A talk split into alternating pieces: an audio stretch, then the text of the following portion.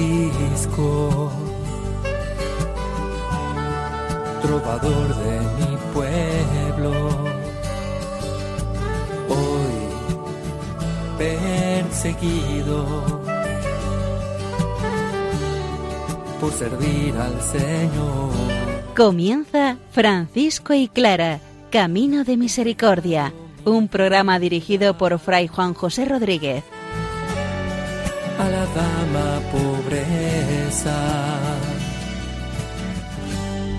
Para poder estar más cerca. Un cordial saludo en el Señor, paz y bien, hermanos. Comenzamos hoy un nuevo escrito de San Francisco, una nueva carta, titulada la Carta a las Autoridades. Lejos de hablar San Francisco a los reyes y emperadores, más bien lo hace a los alcaldes, a los que llamaríamos hoy alcaldes, autoridades locales y comarcales. Y los temas van a ser los de siempre, la centralidad del Señor, la Eucaristía, ponerse en la presencia de Dios, vivir en la Iglesia. Empezamos la carta de San Francisco a las autoridades y finalizamos la segunda carta de Santa Clara Inés de Praga. En ella nos encontramos con una despedida. Eh, los temas de siempre, los bienes celestiales, que no son perecederos, y los de la tierra, que son perecederos. Vamos a apoyarlo todo en la presencia y en la palabra del Señor que escuchamos a continuación.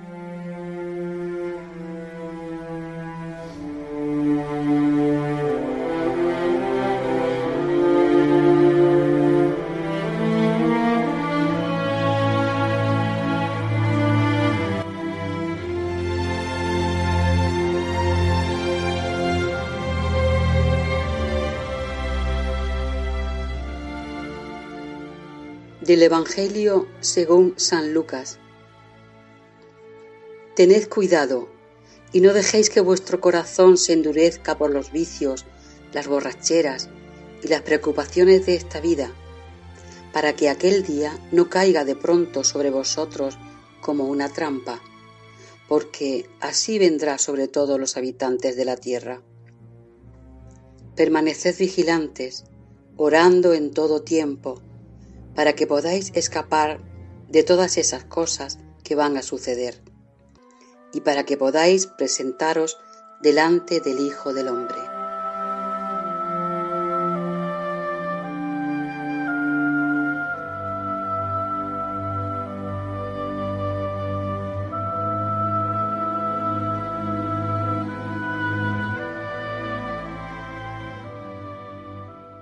Podríamos hacernos una pregunta.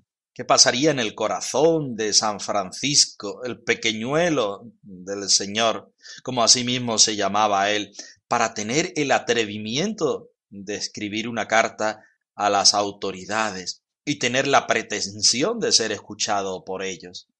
Pues la fuerza del Señor de llevar el Evangelio.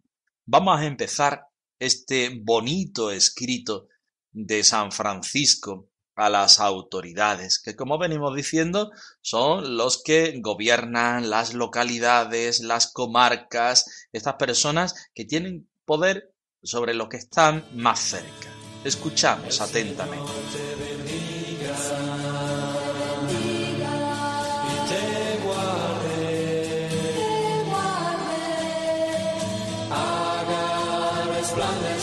su rostro sobre ti. Señor te bendiga.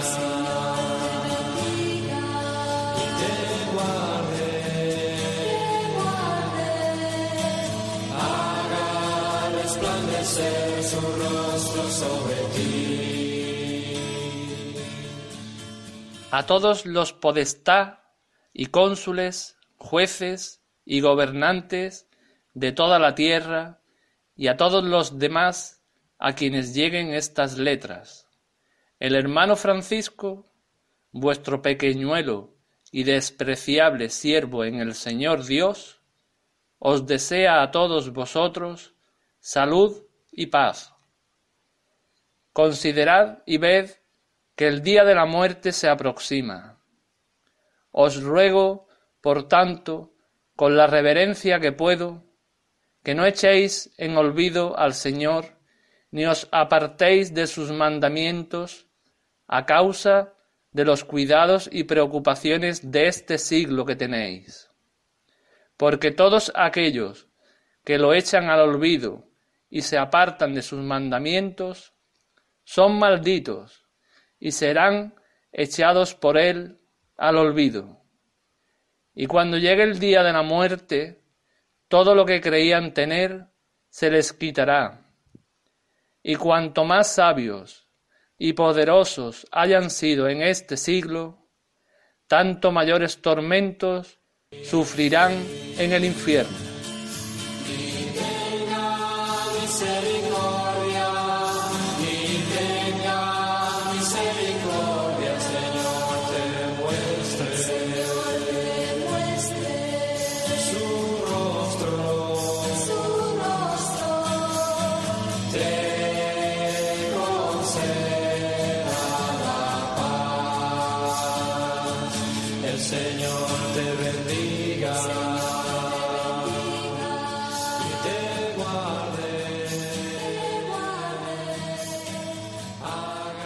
A todos los podestá y cónsules, jueces y regidores.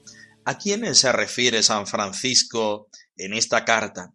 Pues a las autoridades eh, civiles, por supuesto, de pueblos y ciudades, no de las naciones. Podestad puede ser el alcalde, cónsules pueden ser, pues eso, autoridades de las ciudades, estados medievales, los jueces, pues lo sabemos bien, pero jueces, ya digo, normalmente locales, comarcales, lo más provinciales, y regidores. Regidores pueden ser rectores. Parece apreciarse un orden decreciente en el elenco de las autoridades destinatarias, por lo que el término de rectores podría ser una latinización del castellano regidores. Bueno, a todos estos, que están en todos los lugares de la tierra, y a todos aquellos a quienes llegue esta carta. Es decir, Francisco se la escribe a todas estas personas, pero no cierra ahí el destino, sino que la abre a todas las personas eh, que están en distintos lugares de la tierra, a todos aquellos a quienes llegue esta carta, eh, se define él, el hermano Francisco, vuestro pequeñuelo y despreciable siervo en el Señor Dios. Vamos al término despreciable. ¿Por qué Francisco eh, utiliza esto? ¿La gente lo tenía por despreciable? No, precisamente el que quería ponerse en el último puesto, en el último lugar, era el mismo. Por eso se define así en esta carta y en otros escritos que vamos conociendo poco a poco que somos, lo que somos ante Dios. Somos lo que somos ante Dios y no más.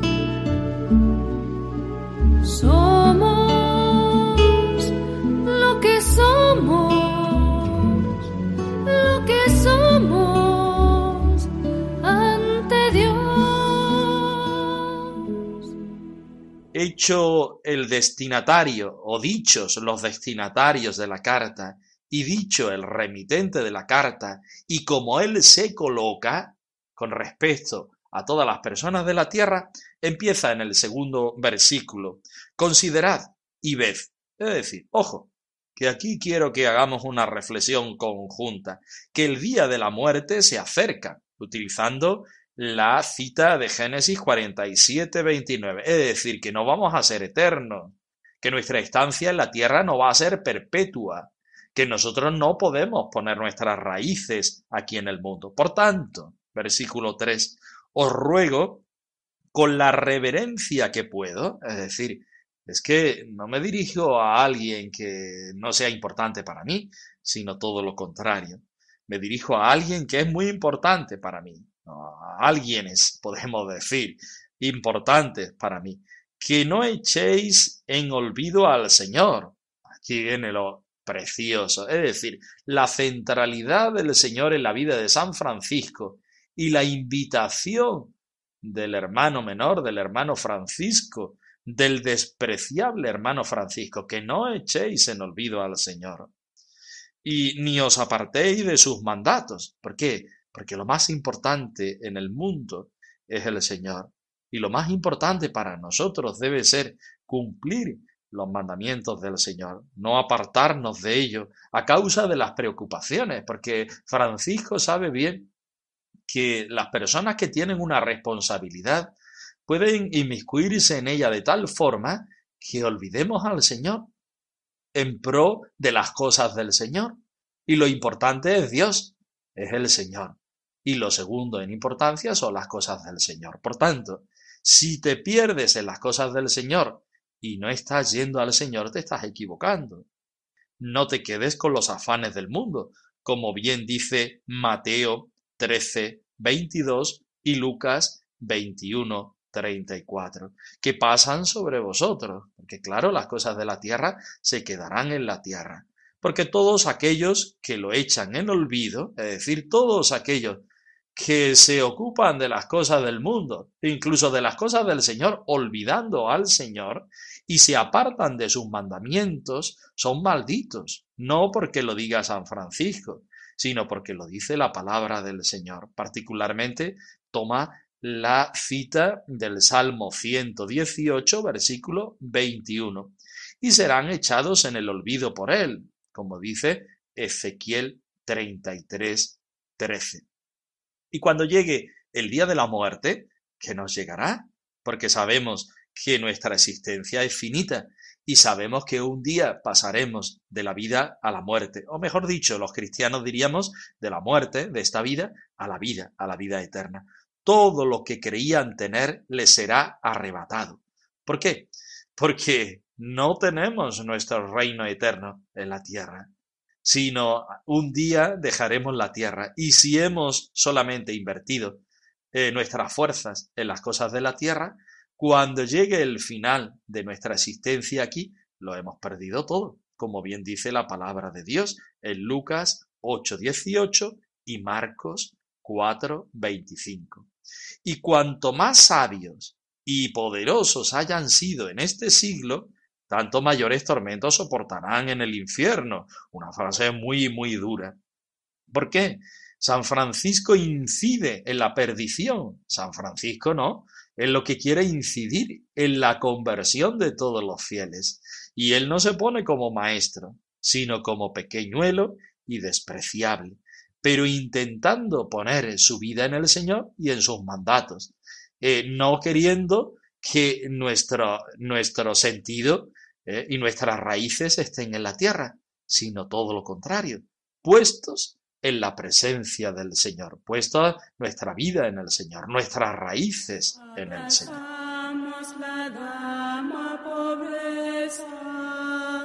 La obediencia y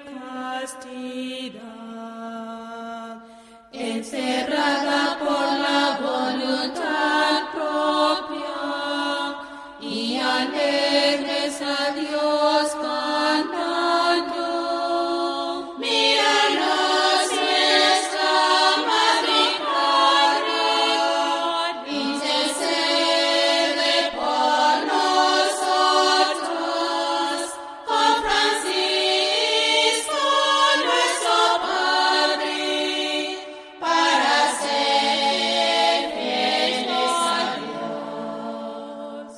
Terminamos hoy la preciosa carta de Santa Inés de Praga, la segunda, que como bien conocéis, está escrita en 1235-36 y Clara le habla a Inés acerca de toda la consagración que ha hecho en su vida y del estilo particular de la vida de las hermanas pobres de Santa Clara. Esta vida que está enraizada en la pobreza evangélica, eh, enraizada también, como no, en la obediencia, pero muchas veces obedecer no significa olvidarse de nuestra opción sobre el Evangelio de modo de la pobreza. Santa Clara termina hoy este escrito precioso y remata, eh, concluye haciendo como un pequeño resumen, una síntesis de todo lo que se ha hablado eh, anteriormente. Vamos a escucharla con mucho deseo de enterarnos y de querer vivir esta gracia que Santa Clara nos invita a vivir. En amor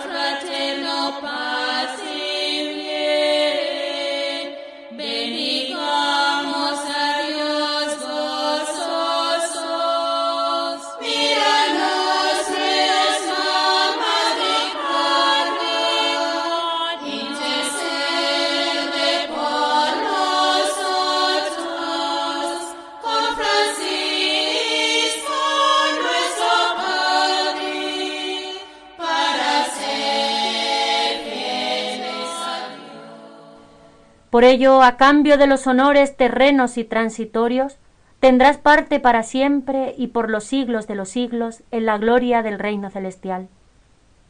A cambio de los bienes perecederos, participarás de los bienes eternos y vivirás por los siglos de los siglos. Que te vaya bien, queridísima hermana y señora, por ser tu esposo el Señor, y procura encomendarnos a Él en tus devotas oraciones, a mí y a mis hermanas, que nos gozamos del bien que el Señor obra en ti por su gracia. Encomiéndanos también encarecidamente a tus hermanas. Me has llamado a desposarme en dulce pacto nupcial y me invitas a entregarme dejándolo todo atrás. Quieres compartir conmigo pobreza del pesebre, la pureza virginal y la obediencia de la cruz y yo te seguiré, Señor y dueño mío. Por ello, a cambio de los honores terrenos y transitorios, ¿qué es lo que tendrás? Tendrás parte para siempre, por los siglos de los siglos, de la gloria del reino celestial. Nuevamente, dice, a cambio de los bienes perecederos, ¿qué es lo que tendrás? Participarás de los bienes eternos. Es decir, Clara, al final de la carta a Inés de Praga, le está recordando todo lo que había dejado para encontrarse con el Señor, para consagrarse al Señor. Inés dejó mucho de las cosas de la tierra, pero el Señor le entregó muchísimo más. ¿Por qué? Porque eh, le dice, tendrás que dejar todo esto terreno y transitorio, pero tendrás por los siglos de los siglos la gloria del reino celestial. Y por otra parte, vivirás por los siglos de los siglos, pues todo este don que supone tener al Señor. Este es el resumen que Clara hace. Y a continuación se despide con una frase que a nosotros quizá nos parezca un poco moderna, que te vaya bien. Es totalmente informal, de hermana a hermana. Que te vaya bien, queridísima hermana y señora. Nos llama la atención. Lo de hermana no, porque sería lo normal entre consagradas al Señor. Pero señora, ¿por qué? Lo explica Clara a continuación. Por ser tu esposo el Señor. Por eso eres hermana mía, pero eres señora porque eres esposa del Señor. Y procura encomendarme a Él. Es decir, Clara se pone nuevamente al final de esta segunda carta lo que hizo en la primera, en la petición, encomiéndame al Señor. Y dice, ¿por qué? Porque tus oraciones son devotas ¿eh? y a mí me van a venir muy bien. ¿eh? Dice, a mí y a mis hermanas, es decir, a las hermanas del, eh, convento de San Damián, y nos gozamos del bien que el Señor obra en ti por su gracia. Qué bonito, cuando se ve resplandecer el rostro del Señor en las acciones propias de cada una de las hermanas. Encomiéndanos también encarecidamente a tus hermanas. Y esta es la despedida que Santa Clara hace en esta segunda carta que acabamos en este momento y que nos gloriamos en el Señor por ser un escrito que nos invita a todos a ponernos en la presencia del Señor y a vivir nuestra consagración desde los puntos referenciales de la pobreza, de la obediencia, del sentido de ser fieles al Señor. Me ha llamado a despojarme de la gloria terrenal, a ser libre de las cosas y de toda vanidad. Quieres que toda mi vida sea una ofrenda de holocausto, entregada por completo a tu santa voluntad.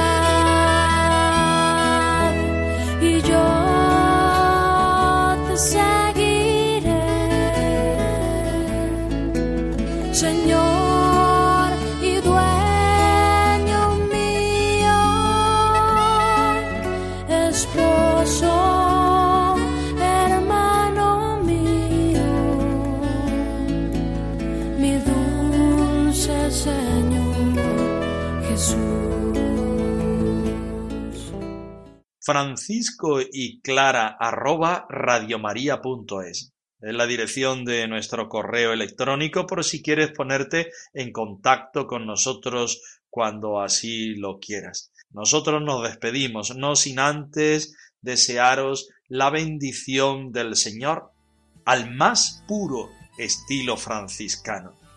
Paz y bien en el Señor.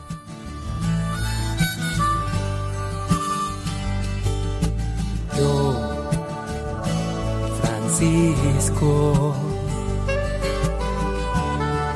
trovador de mi pueblo, hoy perseguido por servir al Señor. Han escuchado en Radio María Francisco y Clara, Camino de Misericordia, un programa dirigido por Fray Juan José Rodríguez. A la dama pobreza para poder estar más cerca de Dios. Yo, Clara, he dejado mi casa. Soy incomprendida Señor. He cambiado mi vida